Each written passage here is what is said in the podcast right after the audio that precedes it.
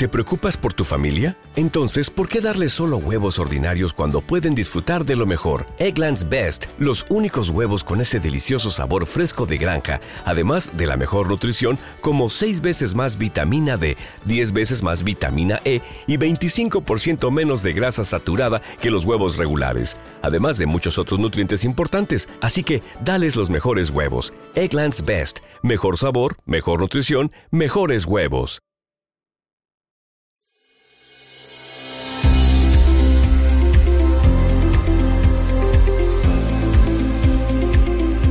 Buenas noches, noctámbulos, queridos eh, confinados, ¿no? Como yo mismo. En este periodo de cuarentena vamos emitiendo desde Barcelona, España, con la intención de haceros más cortitas las noches, más entretenidos los días, aportando estas gotas biográficas, estas gotas de historia, en la que hasta el día de hoy hemos descrito y hemos hablado de personajes femeninos. Y hoy, si me lo permiten, nos vamos a ir a hablar de un personaje masculino. Va a ser el primero que se nos cuela, se nos escapa. Y es que necesitaba hablaros, como no, de Thomas Alba Edison. Edison, de profesión, inventor. Increíble, porque Edison, vamos a descubrir, en el día de hoy, como fue autodidacta, fue un niño que fue expulsado de la escuela y educado en casa por su madre y autodidacta absoluto. Se formó en todas las disciplinas habidas y por haber y se pasaba los días inventando cosas, inventando cosas, pero de tal manera que dormía no más de cinco horas, casi no veía a sus hijos ni a su familia y se pasaba el día de lleno experimentando, probando. No solo inventor, sino también hombre de negocios. Hombre de negocios que sale de la nada y que crea un imperio absoluto, ¿no? Hasta el punto que incluso el día de su cumpleaños era casi fiesta nacional en Estados Unidos. Ni que decir tiene que podemos señalar el enfrentamiento que tuvo también con Tesla, un hombre particular que se merecía, ¿no? Una, biografía en nuestro apartado Tesla sí que era un hombre instruido, un hombre, un hombre académico, porque Edison necesitaba ni más ni menos que probar. Eh, su metodología era ensayo y error, probar cosas, probar cosas, ¿no? A través de sus conocimientos perfeccionados sobre electrónica, sobre electricidad, sobre hidráulica, sobre mil cosas, sobre materiales, a través de ensayo y error iba probando las cosas. Tesla, sin embargo, no necesitaba tanto ensayo y error sino que a través de su mente y de su memoria prodigiosa visual ah, podía ah, rápidamente hacer los planos de aquello que había vislumbrado, que había imaginado. Tesla, alumno de Edison, que se enfrentó con él en esa guerra terrible entre la corriente alterna y la corriente continua. Bueno, muchísimas cosas a explicaros en el día de hoy, pero oye, si os parece, empezamos desde el principio. Agárrense fuerte porque nos vamos a visitar la biografía del señor Thomas Edison. Y es que a Edison se le atribuyen muchas frases. Le encantaba hacer ruedas de prensa, era un hombre un poco circense y le gustaba crear espectáculo. Y una de sus frases dice, el genio es 1% de inspiración y un 99% de transpiración. Bueno, esta frase que en apariencia no significa nada, pero sí que nos relata y nos describe un hombre que no sé hasta qué punto hay tanto de genio, pero sí muchísimo de trabajo, mucho, mucho trabajo de campo, de ensayo y error, de probar las cosas, como en el caso de la bombilla. ¿eh? La bombilla no fue inventada por Edison, ni mucho menos, pero sí que él fue probando filamentos distintos hasta descubrir que el filamento de carbono era el que más horas duraba y permitía pues mm, patentar eso, ¿no? Porque él descubrió a muy joven edad que no valía la pena inventar aquello que no era necesario. Eso es muy importante. Porque uno de sus primeros inventos, si me permiten, creo que es el primer invento que patenta, es una máquina para el Congreso, ¿sí? para los congresistas, que la máquina marcaba simplemente si estaban a favor o en contra de una ley, de una propuesta. Bueno, absolutamente este invento, cuando lo presentó, fue repudiado y le dijeron, señor Edison, si algo no necesitamos aquí es una máquina de ese tipo, ¿no? Necesitamos justamente votar de una manera fiable, ¿no? Y las máquinas, ya sabemos, siempre se pueden prestar a error, aunque muchos nos dirán que no, que es justamente todo lo contrario. Pues Edison descubrió que aquello que no se paga no merece la pena fabricarlo, tienen que ser cosas que sean muy necesarias. Y nos vamos a Edison. Yo recuerdo una anécdota muy importante, la hemos oído en una conferencia, y dice lo siguiente. Antes de nada, Edison nació en el año 1847 en Milán, pero no Italia, Ohio, Estados Unidos. Era el más joven de siete hijos de Samuel y Nancy Edison. Su padre era un activista político canadiense que se había exiliado en los Estados Unidos y su madre una maestra de escuela. Ella fue una influencia absoluta para nuestro joven Thomas.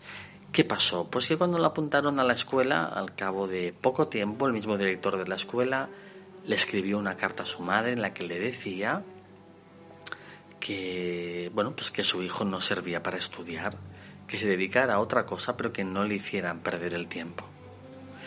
En ese discurso que seguramente han escuchado ustedes alguna vez, el joven Tomás le pregunta a su madre, mamá, ¿qué dice la carta? Y la mamá le dice, mira, la carta de tu director dice que eres tan inteligente, tan genio, tan bueno, hijo mío, que en la escuela no te pueden enseñar nada más. Eso es lo que dice la carta. Por lo tanto, te vas a quedar en casa y voy a ser yo, quien te enseñe, te acompañe en tus estudios. Y esto pasó. Su madre le enseñó en los estudios más elementales y lo acompañó en las lecturas y con el cabo de los años, un día, eh, Thomas, que ya no era joven, descubrió la carta y al leerla descubrió todo lo contrario, que la escuela lo habían repudiado, lo habían echado. Fíjense ustedes, ¿no? Como el sistema educativo era el que no estaba preparado para acompañar a un genio, a una persona tan ávida de conocimiento, ¿no? Seguramente tan nerviosa, ¿no? Con tantas ganas de descubrir, de manipular, de hacer cosas.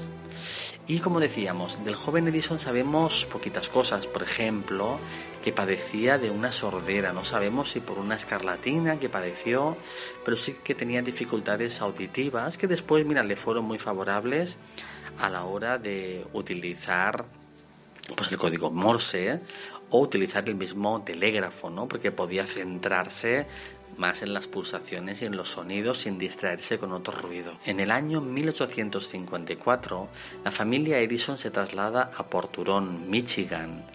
Es un niño que devora absolutamente todos los conocimientos, desarrolla un proceso de autoeducación y aprendizaje independiente que marcaría su vida y que le haría mm, renegar de las personas que ponían sus títulos universitarios por delante de todo personas como la que hemos citado antes, Nikola Tesla, con quien, a pesar de que lo contrató para trabajar para él y le prometió mucho dinero si mejoraba un invento, después cuando el joven Tesla le dio la vuelta y descubrió que era bueno, pues no se atrevió a, bueno, no quiso pagarle, ¿no? Y entonces se enfrentaron a una rivalidad enfermiza. A los 12 años convenció a sus padres para que le permitieran vender periódicos a los pasajeros a lo largo de la línea del ferrocarril Grand Trunk. Imagínense ustedes cómo empezó a vender diarios. Pero es que no solo eso, es que llega un punto en que tiene acceso a un teletipo y ¿qué hace? Empieza a publicar su propio periódico pequeño llamado Grand Herald Trunk, o sea, un periódico hecho a medida de esa línea de tren, con artículos actuales que, oye, eran un éxito entre los pasajeros. Y es que Edison escribía muy bien. Y este fue el primer experimento más comercial de una serie de emprendimientos ah, que fueron aumentando con el tiempo. ¿Qué sucede? Mientras Thomas trabaja para el ferrocarril a la edad de 15 años, ocurre algo muy significativo. Un niño de tres años cae, cae a la vía y está a punto de ser atropellado por un tren. Pero él lo rescata justamente a tiempo. El padre, jefe de la estación, lo recompensa eh, diciéndole, ¿qué, ¿qué quieres que haga por ti? y Tomás le dice, quiero que me enseñes a utilizar esta máquina, el telégrafo. Y así empieza. Empieza como telegrafista, con esta formación que le ofrece el padre del niño salvado.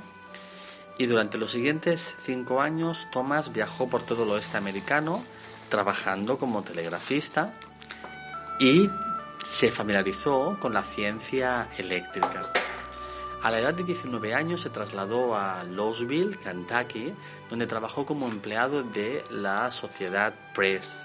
Inicialmente sobresalió en su trabajo como telegrafista porque el código Morse era escrito en un pedazo de papel, por lo que su sordera no representaba ninguna desventaja. Sin embargo, conforme avanzaba la tecnología, los receptores estaban cada vez más equipados con claves de sondeo que permitían a los telegrafistas leer mensajes por el sonido de los clics. Esto dejó a Thomas en desventaja y con cada vez menos oportunidades de empleo. ¿Por qué? Porque le costaba mucho eh, transformar los clics en palabras.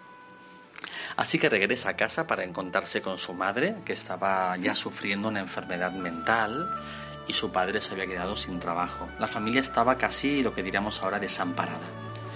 Total, el niño, porque era un niño con 19 años, se da cuenta que le toca a él eh, tomar eh, la sartén por el mango y tomar el control de su futuro y ayudar en casa. Un amigo le sugiere, dice, oye, mira, vete a la ciudad de Boston y consigue un empleo que haya trabajo. Y es lo que hace, se va para allá, consigue un empleo en la Western Union Company.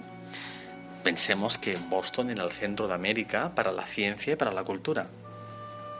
Total, en su tiempo libre diseña y patenta un registrador electrónico que es el que hemos comentado antes, para votar rápidamente. Sin embargo, es el que los legisladores de Massachusetts le dijeron que no les interesaba en absoluto. Seguimos adelante. A los 22 años, Thomas se traslada a la ciudad de Nueva York y desarrolla su primera invención, un indicador de acciones mejorado llamando Universal Stock Printer que sincronizó varias transacciones de tickers, que eran los códigos bursátiles alfanuméricos. La compañía del oro y Stock Telegraph estuvieron tan impresionados por el invento que le pagaron 40 mil dólares de la época solo por los derechos. Con este éxito, Thomas abandona su trabajo como telegrafista para dedicarse a tiempo completo a lo que a él le encanta, a los inventos. Bueno, es a partir de este momento, podemos decir año 1876, cuando traslada sus operaciones a Menlo Park, en Nueva Jersey, con una macroinstalación donde se investiga de manera independiente y donde incorporaba talleres, máquinas, laboratorios, personal y supervisaba todos sus proyectos estuvo a punto incluso de desarrollar un dispositivo de comunicación para competir con el teléfono de Graham Bell, pero no lo hizo. Pero sí que descubrió, por ejemplo, un método de grabación de sonidos que él ideó que podía ser muy útil para grabar las últimas voluntades en el caso de moribundos y después obviamente tuvo otro sentido comercial. Hablamos del fonógrafo que le trajo una fama mundial absoluta, ¿no? Hasta el punto de que la primera vez que lo escucharon en una audiencia pública, eh, alguien sugirió si el señor Thomas era ventríloco, porque no podían imaginar que a través de una máquina se grabaran sonidos y se pudieran producir. Era algo bestial. Y vamos a ir a dos disputas interesantes. Eh, una, la de Tesla Edison, la gran guerra entre la corriente continua y alterna, y la otra, la de los hermanos Lumière, Edison, para ver quién de los dos fue el inventor del cine, del cine, del cine moderno. En primer lugar, ya nos hemos referido a Tesla, que llegó rápidamente a Estados Unidos en busca de fama y con una carta. Esta carta traía una recomendación en la que decían, conozco a dos personas importantes e inteligentes en el mundo que harán grandes hazañas. Una es el señor Thomas Edison, a quien dirijo esta carta. La otra es el joven que tiene usted delante. Y así Edison lo contrató, lo contrató y, y trabajó para él. Pero si me permiten de nuevo volver a la bombilla, no es que Thomas Edison inventara la bombilla, como hemos dicho. Lo que inventa es un tipo de bombilla rentable de venta masificada, ¿no? En principio, eh, lo que hace es eh, basarse en la invención del inventor inglés Humphrey Davy, que había inventado una lámpara de arco eléctrico en, hacia principios del 1800, compra la patente de Howard y Evans y hace mejoras en su diseño. Entonces crea una patente para su propia bombilla, mejorada en el año 1879, la empieza a fabricar, a comercializar y en enero de 1880 se pone a desarrollar una empresa que produjera electricidad para alimentar e iluminar ciudades, a la cual llamó Edison Illuminating Company. Más tarde, la famosa General Electric Corporations, cuando fue adquirida por el magnate Morgan. Y nos vamos a la disputa con el joven Tesla. Pues como decíamos, Nikola Tesla y Thomas Edison rompieron su relación laboral en el año 1885 y se enfrentaron ante la disputa de corriente directa que Edison prefirió frente a la corriente alterna que Tesla defendía. Hemos dicho que Tesla era un hombre de ciencia, pero un hombre académico, con inteligencia, con estudios, y Edison pues también era un hombre de ciencia, ¿no? Pero que trabajaba desde el ensayo y error, trabajaba desde la base, ¿no? de manera muy ingeniosa y también pues con, con mucha vivacidad. Entonces Tesla entra a una sociedad con George Washington, un competidor de Edison, dando como resultado una pelea importante en el negocio de la energía eléctrica. Pero Edison, que era un tío pues muy muy inteligente y un hombre de masas, trató de convencer a la gente de los peligros que suponía la corriente alterna. ¿Cómo? A través de eventos públicos en donde se electrocutaban animales. Sí, hablamos de perros, hablamos de caballos, incluso la crueldad de electrocutar a un elefante de circo. Terrible, ¿no? También tenemos que pensar que era una época en donde la defensa de los animales brillaba absolutamente por su ausencia, ¿no? En respuesta, por ejemplo, a la electrocución del, elefante de, circo, Tesla fotografió a celebridades amigas suyas tocando células de corriente alterna. Porque una cosa sí que cabe decir, la corriente alterna era mucho más segura y podía ir mucho más lejos que la corriente continua que podía provocar, como pasó, graves, graves dificultades. Hay una frase que me gusta porque define mucho la diferencia entre Tesla y Edison. Tesla dice lo siguiente sobre Edison. Dice, si este señor tuviera que encontrar una aguja en un pajar, procedería de inmediato con la diligencia de una abeja a examinar cada pajilla hasta encontrar la aguja. Yo fui el apenado testigo de esos modos, sabiendo que un poquito de teoría y cálculos le hubieran ahorrado el 90% de esa labor. Y después de estos shows eh, no se dio por acabada la guerra de corrientes, no, nos vamos al año 1893 en el que se celebraba la Feria Internacional de Chicago.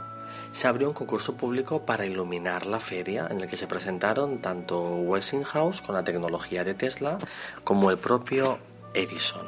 Todos estaban absolutamente expectantes. Eh, ¿Qué pasó? Por supuesto, acabó ganando Tesla. ¿eh? Los miles de espectadores allí situados en el recinto de la feria serían los primeros en ver cómo cuando el presidente del país, Cleveland, pulsó un botón, se encendieron 100.000 bombillas incandescentes que iluminaron todo el espacio. ¿no? La corriente alterna se imponía así sobre la continua. Ya no quedaba ninguna duda.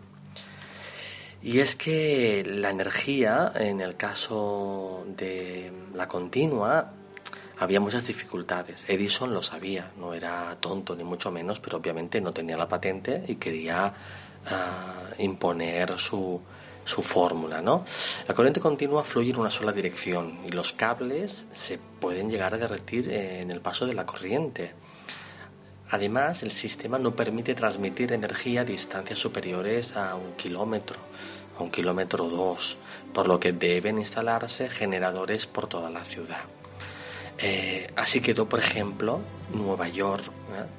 Con su corriente continua, estaba sembrado de gruesos cables de cobre por todas partes, ¿no? con muy poca seguridad.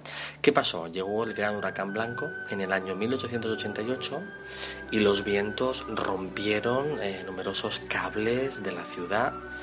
muchos de estos cables cayeron sobre los ciudadanos y murieron unas 400 personas muchos de ellos electrocutados debido pues justamente a eso, a, esos cables. ¿eh? Finalmente, eh, poco a poco, la, corriente alterna se fue imponiendo a la, corriente continua. Como curiosidad, en Nueva York la compañía de Edison continuó dando energía a muchos clientes que, que habían adoptado el sistema de la corriente continua a principios del siglo, sobre todo hoteles de la ciudad. En el año 1998 la central de Nueva York que Edison había fundado aún daba energía a 4.600 personas. En el 2006, 60. Y finalmente cerró sus puertas eh, en el año 2007, ¿no? Con razón Tesla decía, el presente es tuyo, Tomás, el futuro es mío. Y así fue, su corriente es la que hoy en día pues ilumina el mundo. La siguiente disputa entre Lumière y Edison hay que situarla mucho tiempo atrás. Estudiando la fotografía la fotografía en movimiento y otras investigaciones previas, Edison crea el kinetoscopio. ¿eh? El tema de superponer a través de una máquina y a través de una mirilla imágenes, estas se veían en movimiento. Estas máquinas se fueron, se llegaron a comercializar y la gente a través de un centavo o de los que fueran conseguía ver estas películas y el público cada vez pedía más argumento, más, más sofisticación, ¿no? que pasaran cosas. Y así fue como ah, durante la década, por ejemplo, de 1890, Edison construyó una planta de procesamiento de mineral de hierro magnético en el norte de Nueva Jersey, que además acabó siendo un fracaso comercial. Después fue capaz de salvar el proceso con un mejor método para la producción de cemento. Y en el año, el 23 de abril de 1896, se convierte en la primera persona en proyectar una película en América, realizando la primera proyección cinematográfica en el Coster Imperial Music Hall de New York. En ese momento empezó una guerra terrible de patentes con los hermanos Lumière, quienes habían inventado una máquina de proyección cinematográfica a partir de su kinetoscopio. Esta era conocida como el cinematógrafo. Por eso actualmente los estudios de Hollywood se encuentran tan alejados de donde estaba la base de Edison, ¿no? Porque querían justamente trabajar a través del cinematógrafo y huyendo de esta guerra de patentes que les podía imposibilitar, pues eso, ¿no? Poder emprender lo que después fue la gran industria cinematográfica.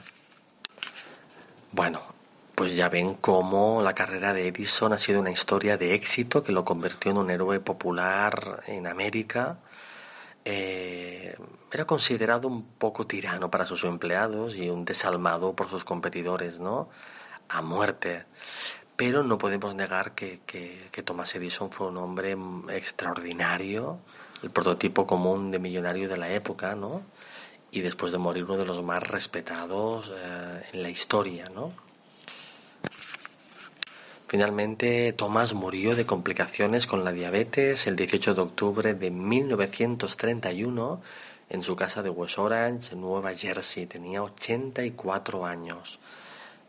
Hay que decir como anécdota que en muchos sitios de Estados Unidos y muchas comunidades, empresas, apagaron sus luces para conmemorar su muerte. Y hasta aquí la biografía de hoy. Esperamos que les haya gustado. Nos escuchamos pronto, seguimos adelante en esta cuarentena que poco a poco va pasando y buenas noches supervivientes.